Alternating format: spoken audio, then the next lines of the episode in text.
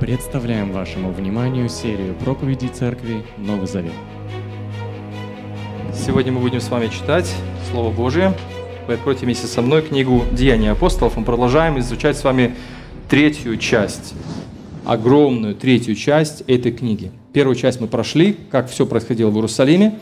Вторую часть мы тоже с вами прошли, как благая весть распространялась в Иудее и Самарии. И вот мы в прошлый раз начали с вами изучать 13 главу книги «Деяний», где благая весть двинулась далеко-далеко за пределы Иудеи и Самарии, уже в мир, ко всем людям. Итак, мы с вами читаем текст, 13 глава Деяний, с 4 стиха по 12.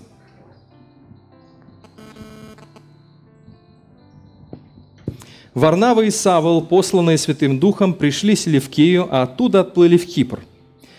Прибыв в Соломин, они возвестили Божью весть в иудейских синагогах. Иоанн Марк был у них помощником. Они прошли весь Кипр до самого Пафоса, где повстречали одного чародея и лжепророка. Он был иудей, и звали его Бар Иисус, то есть сын Иисуса. Он был из окружения проконсула Сергия Павла, человека большого ума. Проконсул, пожелав услышать Божью весть, позвал к себе Варнаву и Савла.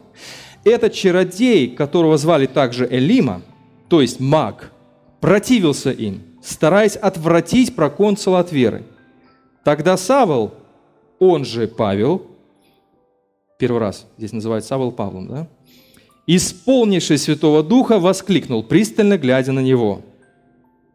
«Ты – воплощение лжи и бесстыдства, сын дьявола, враг всякой правды. Думаешь, и дальше будешь извращать прямые пути Господни? Но вот теперь тебя настигла рука Господа. Ты ослепнешь и какое-то время не будешь видеть солнца. И тут же темная мгла окутала его глаза, и он заметался в поисках провожатых. Тогда проконсул, увидевший, что произошло, и пораженный учением о Господе, уверовал – Год назад мы говорили на этот текст, если вы помните, что-то повторится, что-то нет, но в любом случае Бог всегда работает в сердце проповедника, всегда есть что-то интересное, что можно видеть в тексте и в рамках той истории, которая была вот вокруг этого путешествия на Кипр. Итак, мы с вами помним, что Кипр – это а, первый шаг в международной миссии. Поэтому, если когда-то поедете отдыхать на Кипр, не забудьте посетить город Пафос, он до сих пор там вроде есть. Ну, там, правда, Кипр поделен на две части. Да? Это турецкая часть э, восточная и западная часть э, греческая, если я не ошибаюсь. Вот, поэтому, если кто-то поедет на Кипр, обязательно посетите интересные места. Говорят, там даже остались вот эти, э, это место в Пафосе, где Сергий Павел услышал благую весть. Ну, там, конечно, естественно, храмы всякие, но, тем не менее, очень интересно. Итак, Кипр – это большой остров на юге от современной Турции, как я уже сказал, на западе вот, пожалуйста, смотрите, знакомые нам страны. Да, урок географии продолжается. Кто школу закончил? Турция сверху, север. Здесь Сирия, Ливан. Вот, и Кипр вот здесь. А Антиохия находится вот здесь. Вот здесь не, не обозначено. Современный а, турецкий город Антакия. Это была Антиохия. Вот отсюда они двинулись вот сюда. Вот, чтобы вы просто понимали, что происходит. Ну, Варнава, киприот, да, это его родина. Мы в Деянии 4 глава 36 стихе читали о том, что он продал там имение и переместился э, в Иерусалим. Вот, Израиль э, здесь вот ниже, вот сюда вот он переместился. То есть он сделал большой такой переезд. Он продал все свои вещи и все вырученные средства привез в Иерусалим и отдал апостолам. А потом Господь его занес сюда, а потом опять обратно. Это интересно, правда? Ну, то ладно, это отдельная тема. Сыграл ли тот, вот этот факт, что Варнава Киприот – роль в том, чтобы выбрать именно это место. И я прихожу к выводу, что вероятнее всего. Ну, дело в том, что удивительно, в начале 13 главы мы видим, что Дух Святой выбрал, кого он выбрал? Он выбрал людей. Он не выбрал географическую точку. В поручении Христа есть только две географические точки. Это Иерусалим, потом Иудея и Самария, а дальше, до пределов земли, здесь Дух Святой уже не указывает, куда им ехать. Но вероятнее всего сыграл тот факт, что когда он продал имение свое, он вспомнил, сколько неверующих его соплеменников, евреев, сколько синагог и сколько много других людей не знает той благой вести, которую он постиг в Иерусалиме. Знаете, путь Варнава – это путь и каждого из нас. Мы выходим из мира погружаемся полностью в такую, вы знаете, вот церковную, святую такую или стерильную жизнь, не знаю, как тут будет угодно. А потом Господь берет нас и говорит, слушай, а давай-ка обратно. Вот откуда ты убежал, от мира, от всего нечистого. В принципе, надо от греха удаляться, надо удаляться от всякого нечестия. Вот. Надо это делать. Но Бог берет и возвращает Варнаву э, на свой остров. Ну, он работал в его сердце. Это интересная очень э, мысль, но мы не будем ее развивать. Так посмотрите, Дух Святой выбрал географическую точку, то есть не географическую точку, а людей. А люди, в свою очередь, принимают решение, куда им податься. Так вот, отправляя нас на служение, Святой Дух поправляя нас, корректируя нас, не лишает возможности выбора. То есть, если мы пришли к Богу, это не значит, что мы стали роботами. Мы имеем свободу в Иисусе Христе в отношении, куда идти, где благовествовать, как жить, какую профессию выбрать. Некоторые даже люди поним... ну, думают, какую волю Божию ищут, какой университет им поступить, медицинский или там, не знаю, в педагогический и они там, не знаю, кости бросают, или пророков спрашивают, или еще что-то делают там, на шерсти, может быть, э, вопрошают Бога, как Гедеон, если память не изменяет. Здесь, в принципе, принципиальной разницы нет. Медицинский институт – хорошо. Педагогический университет, если тебе нравится это, тоже хорошо. Что бы ты ни сделал, все будет хорошо и угодно Богу. Куда бы ты ни пошел для того, чтобы достичь пределов земли, на Кипр – хорошо. Если ты пойдешь на запад, тоже хорошо, или на восток, противоположную сторону. Вот здесь Дух Божий дает нам свободу, как служить, что делать и куда податься. Важно знать главное. Хорошо, наши миссионеры пересекли весь Кипр, посещая иудейские синагоги. Сколько это километров примерно? Можете догадку сделать? Вот где-то они высадились вот где-то предположительно вот здесь. И они направились вот сюда, вот Пафос. Видите? Кто меньше? А, ну тут же написано. Что же это я так не продумал? В общем, примерно 160-180 километров. Их долгий путь закончился в провинциальной столице Кипра, то есть это была столица всего острова. А Лука нам не дает деталей, какие именно синагоги он посетил, как их там принимали, а очень интересно мне знать, кто их принимал и сколько людей обратилось к Иисусу Христу. Одно ясно, они знали свое дело – Посмотрите, пятый стих. «Прибыв в Соломин, они возвестили Божью весть в иудейских синагогах». То есть тут же, как они высадились вот здесь, они тут же начали, я не знаю, были там дороги такие здесь, или они, может, вот так вот шли. В любом случае, они заходили во все синагоги. Это определило стратегию Павла на все его служение, на всю его жизнь. Он всегда шел сначала к тем, кто знает Библию. И когда он благовествовал там, уже благая весть распространялась среди тех, кто еще не знал Библию или плохо знал ее. Это интересная тоже стратегия. Так вот, Лука все-таки выбирает одну историю, которая произошла именно в Пафосе. Это история, из этой истории мы можем сделать несколько полезных выводов. Вообще очень такая очень э, захватывающий дух э, история, которая случилась э, именно в этом городе. Итак, первое, что мы можем видеть в нашей истории, а, кстати, вот еще справочка вам. Вот это тот самый храм, который стоит на месте, где вот произошла беседа э, Павла Саварнавы и Сергия Павла. Считается, что именно на этом месте ареала современной церкви Павел обратил к вере первого в истории христианского чино, э, римского чиновника. О, это еще первый римский в мире, вообще за всю историю христианства чиновник, который уверовал в Иисуса Христа. Итак, первое, что мы видим, это история удивительная возможность. Первое, в процессе служения, я подчеркиваю, в процессе нашего служения Богу, Он дает удивительные возможности. И эта возможность заключалась в том, что наши миссионеры получили приглашение от проконсула Сергия Павла, который проявил неподдельный интерес к посланию, которое они распространяли везде. То есть можно себе представить, если посмотреть на карту, то пока они двигались, до него слухи быстрее доходили. То есть, понимаете, слух всегда бежит впереди нас, либо добрый, либо худой. Ну вот какой-то слух дошел, и он еще не составил свое мнение. Поэтому, когда он услышал, вот эта волна вот этих слухов докатилась до пафоса, и он решил их пригласить к себе, что называется, на аудиенцию. Посмотрите, седьмой стих. Он был из окружения... А, нет, нет, нет. Так вот, они, значит, проконсул, пожелав услышать Божию весть, седьмой стих правильно, позвал к себе Варнаву и Савла. То есть удивительная возможность была получена очень важного и очень интересного человека. Лука называет его человеком большого ума, а в синодальном переводе, если я не ошибаюсь, муж благоразумный, да? Вроде так. Так вот, проконсул представлял собой власть Рима. И Сергий Павел был самым главным человеком на острове. Вот Вот шли они шли, походи, ходили в деревни, ходили в села, ходили в городки, благовествовали. И ничего такого особого не происходило. Была такая обычная рутина служения.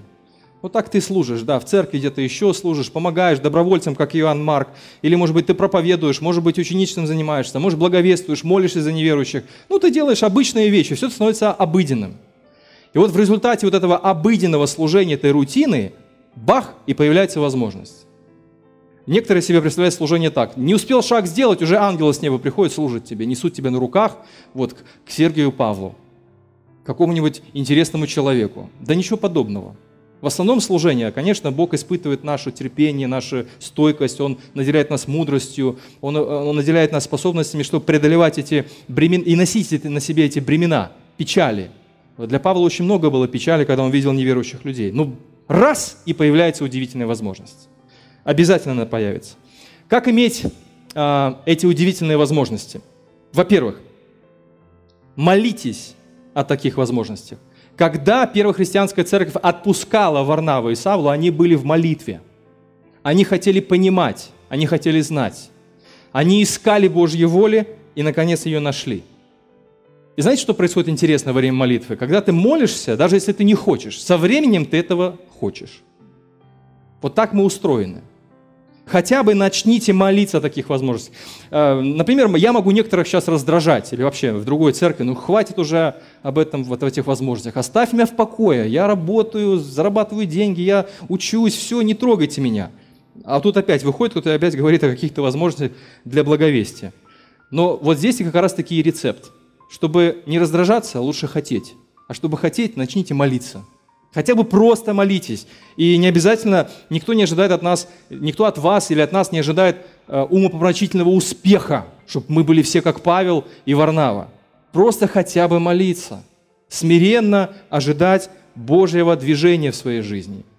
Одному популярному в мире бизнесмену принадлежат слова «Если у вас нет желания, то и энергии у вас не будет, а без этого ничего не добьешься». Но действительно, когда ты не хочешь, ты не делаешь ничего – а на самом деле люди делают то, что они хотят. Это правда жизни, суровая. Люди даже говорят, ну как-то не получается, что-то вот нет. Вот хочет человек, он этого добьется. Вы заметили это по жизни? Вот даже если вот я как-то беседовал с одним парнем, э, женился вот недавно, ну как недавно, уже лет 8 прошло, недавно, время летит – вот. Э, женился, говорит, я хочу построить себе там дом, я хочу в хорошем там районе, я хочу работу себе. Я смотрю на него такой подросток, можно сказать. Проходит 8-9 лет, уже смотришь, уже есть. Конечно, Бог благословляет, но люди делают то, что они хотят. Я призываю вас хотя бы молиться о таких возможностях. Второе. Во-вторых, нужно выходить за пределы своей скорлупы. В детстве наверняка вы все играли в догонялки. Помните? Бежишь, бежишь, бежишь, бежишь а ты убегаешь от кого-то. И когда ты устал, ты волшебным образом оказываешься в домике. Было такое? Бежишь, бежишь, ты только так его, там, не знаю, прикоснулся к нему, чтобы, я не знаю, запятнать там его, пятнашки, эта игра так называлась, неважно как. Ну, в общем, догонялки. Раз и в домике. Я смотрел на, на детскую площадку, они так вот в домике прятались. Удивительно, и все, действует. В домике, и ничего не сделаешь, не попишешь, ничего, придется бежать за каким-то другим человеком. Смотрите, Церковь в Антиохии находилась в очень хорошем домике. Вспомните прошлую проповедь текст. Она была утвержденная, там были пророки и учителя. Она была интегрированная, там было единство, там чернокожие были, там и белокожие, там греки, арабы, евреи, они все вместе были, гармония. Дальше какая была церковь? А, она была единая, она была научена, она была утверждена, все красиво и замечательно. Такой хороший, теплый домик, который не хочется оставлять. Но Дух Святой не оставил в покое эту церковь, удивительно. Ну, только все сложилось, и Господь говорит, я хочу забрать вот этих вот людей. Оп, и Варнава и, Сав, э, Варнава и Савл уходят. Такие сильные люди, которые стояли в начале этого служения. Если церковь исторически не слышит голоса Святого Духа, то в ней постепенно все замедляется. Вот пример Филиппа очень здесь показателен. Когда поднимается камень, есть такой момент по законам физики, когда он замирает, потому что не может преодолеть э, закон гравитации. Да? И он замирает на какое-то мгновение, а потом начинается движение вниз. Вот примерно то же самое в каждой церкви. Посмотрите, даже вот Малая Азия, если карту вспомните, там абсолютно арабская территория. Когда-то там было много-много-много-много-много-много церквей. Есть такие периоды, когда в жизни отдельного христианина все развивается бурно, останавливается и скатывается все назад. В, в, во времена, в развитии церкви тоже развивается, все бурлит, потом скатывается назад. Нам хочется жить в своем теплом, хорошем домике. Но знаете, беда в чем? Из тихой пристани церковь превращается в тихую заводь, то есть болото. Это правда, суровая правда. И в рамках своего узкого мировоззрения мы не видим этой правды. Мы отказываемся это понимать. Но нам достаточно, что мы живем, вот наш отрезок 70, по большей крепости 80 лет, остальное не волнует. Давайте посмотрим шире на то, что Бог делал в истории. Это суровая правда жизни, и мы должны ее знать и должны с этим что-то делать. Любая тихая пристань со временем превращается в тихую заводь. Есть разница между покоем и застоем. Мы все ищем покоя, но незаметно попадаем в застой. Как это? Хотели как лучше, Черномызин говорил, да? А получилось как всегда. Покой – это когда ты делаешь то, что нужно и правильно, и ты спокоен. Вот есть такое чувство, сделал уроки в школе, и идешь спокойно гулять. И никакой тревоги в сердце нет. Получил работу, там, работаешь, выполнил задание босса, все, ты спокоен. Ты сделал правильно, ты спокоен. Это покой. Бог поручил нам, и мы исполняем волю Божию, мы ищем волю Божьей, и мы стараемся по благодати Божией делать правильно, и мы спокойны. Это, это покой. А застой – это когда ничего не делаешь, и ты спокоен. Вот это настоящее болото – Тебе абсолютно до лампочки, или мне до лампочки, что вокруг меня происходит, что Богу надо от меня, что Он от меня хочет в этой Библии, зачем мне туда заглядывать. Мне хорошо. Вот это застой. Когда ты ничего не делаешь, и тебе хорошо. Есть такое очень классное слово – равнодушие. История учит нас, что каждая церковь со временем закрывается в своем комфортном, теплом домике. Мы создаем свой маленький мир, в котором нет места другим людям. Ну, это не значит, что нам нужно, знаете, иногда люди пытаются ломать это, ворошить это болото, э, там, чувство вины формировать, там, пошли там раздавать трактаты на улице, пошли туда, пошли сюда, и еще больше вина у людей. Не хочется никуда идти никакое. Не обязательно идти куда-то, не обязательно раздавать трактаты, хотя это тоже очень полезное занятие. Я не, мы не против. Золотое правило благовестия Первой христианской церкви звучит так – достаточно жить и работать для Бога там, где ты есть. Все.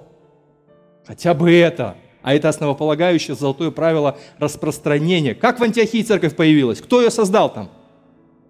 Иерусалим вообще не в курсах. Как? В Антиохии церковь? Варнава, ну-ка выясни, что там происходит. Варнава пришел, просто у него глаза квадратные. Там церковь, мы никого не посылали, но там появилась община. Слава Богу! Чья? Кто организовал? Никого Иерусалим не посылал туда. Верующие пришли и самоорганизовались. Вообще тема самоорганизации общества – это удивительная тема. Ее можно исследовать в каких-то других источниках. Тот народ способен для к самоорганизации, который Бога чтит и соблюдает Его волю. Вот даже интересно, евреев, как их не пинали, не, рас, не рассеивали по всему миру, они оп, и у них есть своя суполка – а мы идем учиться в университеты. Я разговаривал недавно с одним миссионером. Христианское служение, знаете, в университетах. Говорит, я знаю, говорит, в лицо многих из них из разных церквей. Делают вид, что они друг друга не знают. Верующие в группах. Ну ладно, там, баптисты сбились друг с другом, там, писятники сбились друг с другом, так вот, ну, хоть что-то. А когда говоришь, давайте, ребята, вместе будем нести благую весть неверующим студентам, которые увлеклись вот этим материалом, который антихристианский материал, давайте будем вместе служить оп, и все, все назад. Это интересно. Что заставляет нас самоорганизовываться? Евангелие, Христос, Его служение, Его личность, Его победа. Петр пишет об этом. Господа Христа чтите свято в сердцах ваших. Давайте запомним. Господа Христа, Он просит церковь, чтите свято в сердцах своих. И будьте всегда готовы дать отчет любому, кто спросит вас, на чем основана та надежда, что живет в вас. Только отвечайте кротко и уважительно, и храните свою совесть чистой, чтобы те люди, что хулят нашу добрую жизнь, которой мы живем, веруя в Христа, устыдились собственных слов. Первое послание Петра 3, 15, 17. В умах тысяч и тысяч христиан возникло раздвоение. Зарабатываем деньги, делаем бизнес, учимся, строим карьеру для себя, а когда приходим в церковь, вдруг вспоминаем о Боге. Ах, да, надо пожертвовать. Ах, да, надо попеть. Надо что-то там сделать. Ну ладно, на. Петр неумолим в своих увещеваниях. Господа Христа чтите в сердцах ваших. Христианам можно и нужно строить карьеру. Я еще раз хочу заявить абсолютно ответственно. Нужно христианам строить карьеру. Учиться, становиться экономистами, юристами, инженерами, учеными, деятелями искусства, кинематографами, модельерами, парикмахерами, я не знаю, помогите, электриками, водителями. Ну, не очень, конечно, хорошая карьера, наверное. Строители. Хорошо, да? Хорошо, что всеми этими профессиями владеют христиане. А вдруг из юристов будущих потом люди будут работать в правительстве? Станет премьер-министром – наш брат во Христе. А вдруг потом этот юрист, который сейчас не оперившийся птенец, пройдет 10-15 лет, он выстоит нормальную, хорошую карьеру, будет учиться хорошо, сдавать экзамены, познавать свою сферу, сферу своей профессиональной деятельности и будет грамотным судьей, там, не знаю, или кем-то, адвокатом, юристом и так далее, экономистом. Это одна ситуация. А вторая ситуация, если у тебя такой дар, как у Варнавы и Саула, тогда нужно просто ехать куда-то. Ну, это уже отдельный дар. В-третьих, выполняя свое предназначение, Бог обязательно пошлет удивительные возможности. Вот если мы поняли свою роль в обществе, Бог обез... и мы молимся об этом, Бог обязательно пошлет удивительные э, возможности. Есть такая пословица «под лежачий камень вода не течет». Это справедливо в отношении возможностей для Евангелия. Видите ли, Бог не любит лень и не поощряет ленивых. Почитайте книгу притчей. Там сплошь и рядом. Ленивый – это очень плохо. Но Бог посылает удивительные возможности только тем, кто молится и ищет эти возможности, хоть и со страхом, хоть и переживает. Ничего, можно признаваться об этом. А не получается у меня, да не могу я, я ободряю вас. Есть общая благодать. Мы не хотим создавать атмосферу вины, мы хотим создать атмосферу благодати, доброты, где мы можем помочь друг другу. Известному миссионеру Уильяму Керри принадлежат такие слова. «Ждите великого от Бога и делайте великое для Бога». Помните? Может, слышали такое? Ждите великого от Бога и делайте великого от Бога. Ну, в принципе, его слова подтверждены его жизнью. Это один из известных миссионеров. Варнава и Савл прошли весь остров, верно повинуя своему призванию. И согласитесь, было бы глупо ждать приглашения от Сергия Павла, сидя в Антиохии. Дальше. Второе. Сильное противление. Парадокс. Но при удивительных возможностях мы можем столкнуться с проблемами, и это духовная закономерность. И знаете, я хочу сказать, что нам нужно это заучить наизусть, чтобы не впадать в расстройство, депрессию, если не все идет гладко. Берете за какой-то труд, за какую-то работу, работать в команде где-нибудь там, или э, участвовать в чем-то, в маленьком, большом деле, неважно. И ты так себе представляешь, все будет классно, ух, как классно. Первая встреча прошла, вторая встреча прошла, замечательно. Бах, проблема возникла. Ой, все, может, не воля Божья, а может быть, это не мое место, а может, мне не туда надо идти, и э, люди такие интересные, они ищут волю Божию там, где им должно быть хорошо. В случае с Варнавой и Савлом противление пришло от человека, который стоял рядом с Сергием Павлом, Бар Иисус, и его имя означает «сын спасения» или «сын Иисуса» или принадлежащий Иисусу. Восьмой стих. Этот чародей, которого звали также Илима, маг, противился им, стараясь отвратить проконсула от веры. Бар Иисус или сын Иисуса, сын спасения, этот колдун, маг, описан как иудейский придворный пророк, возможно, толкователь снов. Таких, как он, было много в те времена, и такие люди обычно были близки к высокопоставленным людям. Вернее, высокопоставленные люди, они искали э, особого откровения. Вот Сергий Павел был мужем благоразумным или умным человеком. И ему хотелось лучше, эффективнее управлять своей провинцией. И, конечно же, он не просто хотел знать законы, он хотел еще знать духовный мир – мы знаем из истории, что многие лидеры разных стран обращаются к разным оракулам и разным-разным там мудрецам и философам. Не обязательно он был дураком или глупым человеком. Вот это даже колдун, и это Сергей Павел. Он чего-то хотел найти, что-то хотел найти. Так вот, предполагал, что их духовная проницательность должна была помочь управлять страной. Бар Иисус почувствовал в этот момент, когда он видел, что Сергей Павел просто, открыв рот, слушает их, что а, он, он начал бояться потерять выгодного клиента, он почувствовал конкуренцию. И наряду с отличными возможностями приходило противление, иногда с самых неожиданных сторон. Помните, когда мы говорили на этот текст год назад, есть такая фраза, что сатана всегда живет по соседству с удивительными возможностями. Все, и точка, запомните это. Дьявол всегда живет по соседству, он даже был в саду Божьем, возле того дерева, которое Бог заповедовал не прикасаться. И Павел послал несколько раз о своем служении. 1 Коринфянам 16:9. «Передо мной широко распахнуты двери для великого и плодотворного труда, хотя и противников немало», Павел констатирует. Представляете, вот наряду с открытыми настежь дверями есть и противники. Третье. Божья помощь. Не сдавайтесь. Бог обещал быть с теми, кто готов дать о чем своем уповании, кто молится о возможности, кто ищет э, угодить Богу понравиться Ему. Потому что благая весть – это не наша весть, это Божья весть. Мы, мы не просто какие-то люди, принадлежащие сетевому маркетингу, предлагаем какой-то пылесос, какой-нибудь шампунь непонятный. Мы живем для Христа, и Христос – это не наша собственность. И благая весть – это не наша выдумка. Мы просто живем так. И люди могут спросить в один момент, Сергей, а почему так, а не иначе? Слушай, какие-то вы интересные люди, а почему так или иначе? Я, я в последний год очень часто слышу вопрос от своих неверующих приятелей. Сначала как- как-то так люди пытаются показать, что они не обращают внимания на этот факт, что ты христианин, вот, а потом ты рано или поздно, опа, и наворачиваешься на эту тему. А потом понимаешь, что за этой маской как бы безразличия их терзают сомнения смутные. Так все-таки в чем секрет? Почему? Почему ты этим занимаешься? Деньги вроде не зарабатываешь. Э, какой тебе от этого интерес и какая выгода? Потому что Христос изменил мою жизнь. Что интересно? Иисус обещал своей церкви, Первое Деяние, 1 глава, 8 стих. «Когда сойдет на вас Святой Дух, вы получите силу и станете моими свидетелями».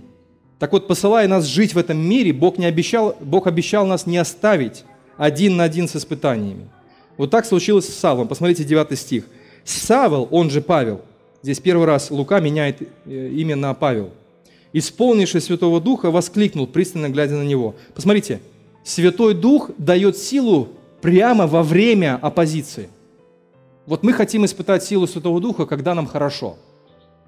А на самом деле сила Святого Духа была предназначена дать силу, когда плохо, когда гонение, когда трудности – вот для чего была дана сила, чтобы быть свидетелями.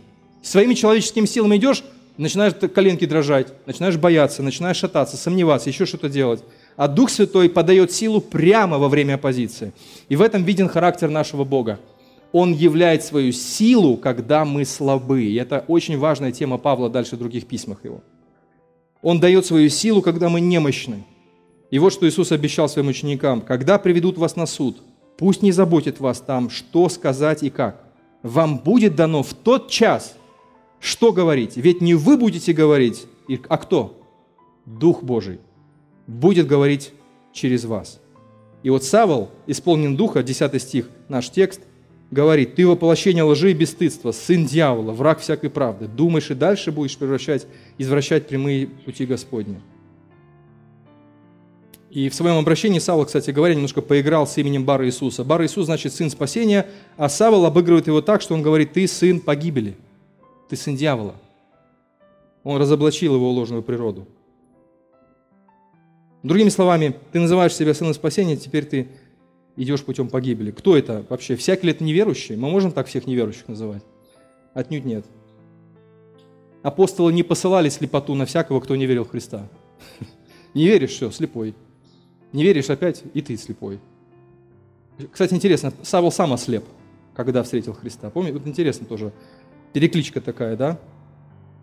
На самом деле речь идет здесь о лжепророке и лжеучителе, который извращал прямые пути Господни. То есть была какая-то беседа, очень долгая, продолжительная, и Савол говорит, и Варнав объясняет, а тот встревает и все время перебивает и говорит не так. То есть, ну, ясно, что лже, причем, какие были ожидания, возможно, у Савла и Иорнава, это мои догадки.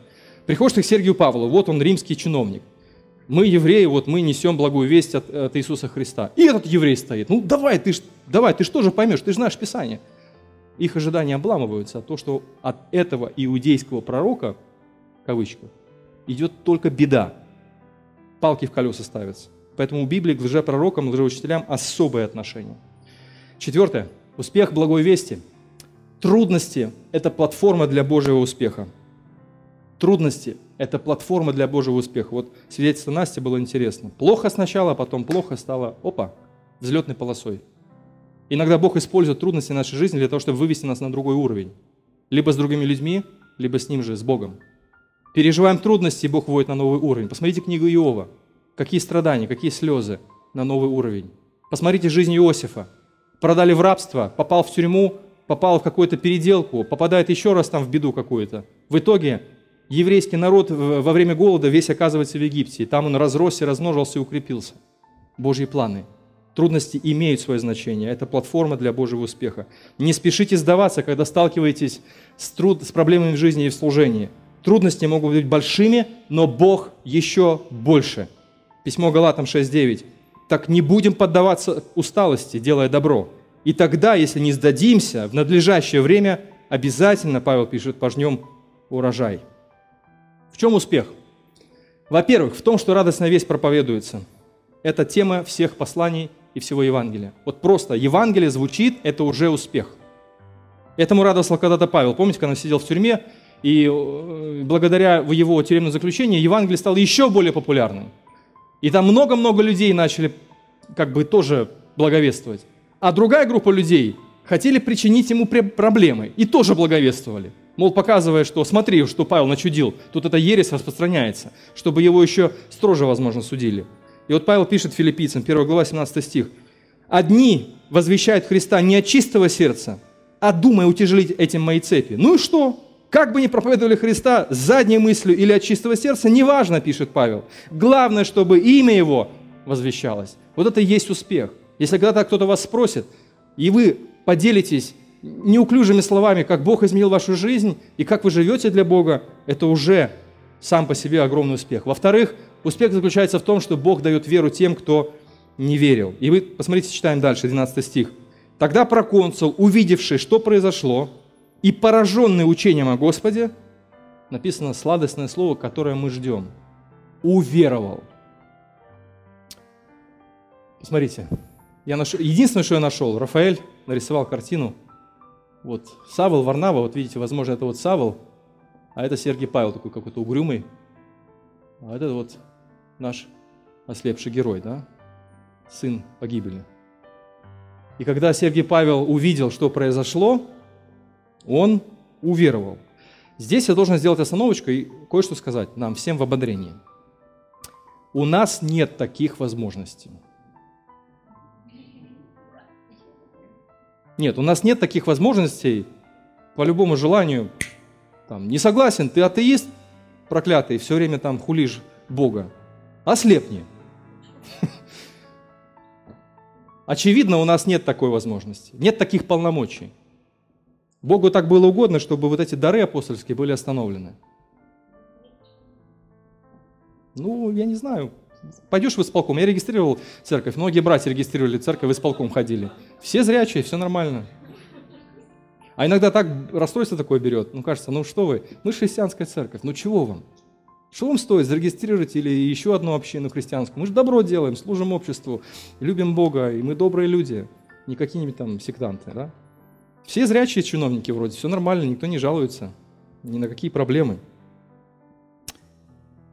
Поэтому наши друзья, кто окружает нас, веруют далеко не сразу, вы заметили это. Здесь произошло оп, оп, услышал, увидел, уверовал. А наши друзья, год проходит, второй проходит, третий, ну когда ж наконец увидят? Ты меня уже достал. Все, ты мне надоел, я уже пойду к другому неверующему человеку и буду с ним дружить. И нам хочется заново начать, нам свежести какой-то хочется. Друзья мои, не расстраивайтесь, наберитесь терпения. Мы живем с вами в эпоху, когда счастливы или блаженны те, кто, не видев Иисуса Христа, верует в Него. Счастливы те, кто, не видев Христа, верует в Него. Богу будет угодно, и нам вернутся эти способности. У нас нет таких способностей. Ни одного человека, которого я знаю, я многих служителей знаю, чтобы пойти сказать, топнуть ногой, сказать там, я знаю там одного проповедника, его, правда, депортировали в начале 90-х годов. Он пришел в исполком, там что-то не понравилось, он говорит, там, и он сказал словами Павла, да будет там вам то-то, то-то. Ну, его депортировали. Правда жизни. Что интересно, Павел уже позже, когда он писал другие послания, вот первое послание Коринфянам, 3 глава, 6-7 стихи, он уже использует земледельческие термины.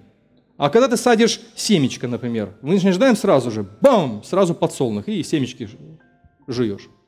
Посадил там, рах, арбуз появился сразу же через там два дня. У нас такие ожидания, но они неправильные. Дальше Павел использует земледельческие термины. Это очень интересно. А во втором послании Тимофея он использует термины атлета, который очень долго-долго-долго тренируется, чтобы получить полный результат. Потом он использует тер, э, категории военного э, солдата, который долго делает марш-бросок, а потом воюет. Он очень интересно, переход. И вот посмотрите, что он пишет. «Я посадил, а полос поливал, но вырастил Бог». Поэтому ничего не значит не тот, кто сажает, не тот, кто поливает. Значит лишь Бог, который взращивает. То есть логика в чем? Терпение, мои друзья. Послание евреям мы читали на мужском завтраке, на который мужчины должны приходить в 7 утра, Макдональдс, центральный. Послание евреям. Все очень динамично, все очень классно, все очень весело, все очень здорово, а потом спад пошел. И тут появляется автор послания евреям и говорит, друзья, вы молодцы, вы классно шли, а сейчас вы в беду можете попасть. А ну-ка давайте, давайте, давайте. Вот нам нужны такие люди в нашей жизни, которые начнут нас двигать, которые будут нас реанимировать. Мы его теряем. Разряд. Все, встал, пошел дальше. Вот для чего нужна христианская церковь. Вот для чего нужна христианская семья. Я имею в виду церковная семья. Вот Петя говорил об этом что мы можем указать, помочь друг другу, пободрить друг друга, для того, чтобы мы вместе двигались вперед и молились за людей, которые окружают нас на работе, на учебе. Живите там, где вы работаете, живите для Бога, посвященно, вы строите карьеру, стройте ее хорошо, стройте грамотно, учитесь и сдавайте отличные экзамены, будьте профессионалами в своем деле, но будьте с посвященным сердцем профессионалом для Бога. И, быть может, Бог вас использует, как Иосифа, который стал премьер-министром Египта – или Даниила, который написал удивительную книгу. И все его боялись, неверующие чиновники. Они были в страхе от него, потому что в нем был высокий дух. Так что, друзья мои, терпение, верности, устойчивости, желание, стремление вперед. И знаете что? Бог обязательно пошлет удивительные возможности. Но под лежачий камень вода не течет. Двигайтесь вперед. Я ободряю себя, я нуждаюсь в ободрении также. Иногда руки опускаются, думаешь, ну а что дальше? А что будет? А как будет, а кто будет. Давайте ободрять, создавать атмосферу, культуру ободрения, для того, чтобы мы двигались вперед в терпении. Делать все, что нам поручено, очень важно. А Бог сделает все, что возможно только Ему.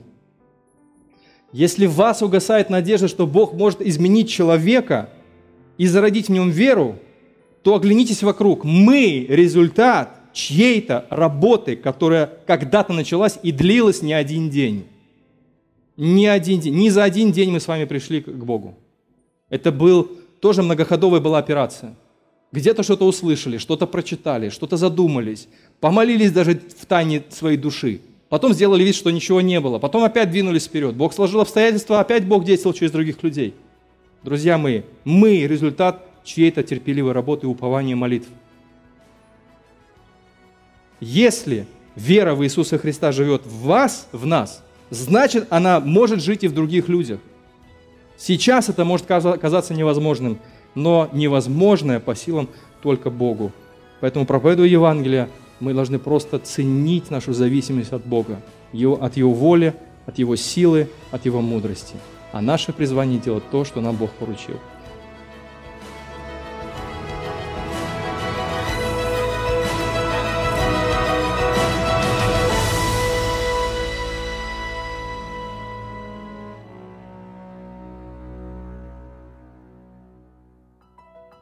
Записи этой и других серий подкастов доступны на нашем сайте завет.орг и в каталоге подкастов iTunes.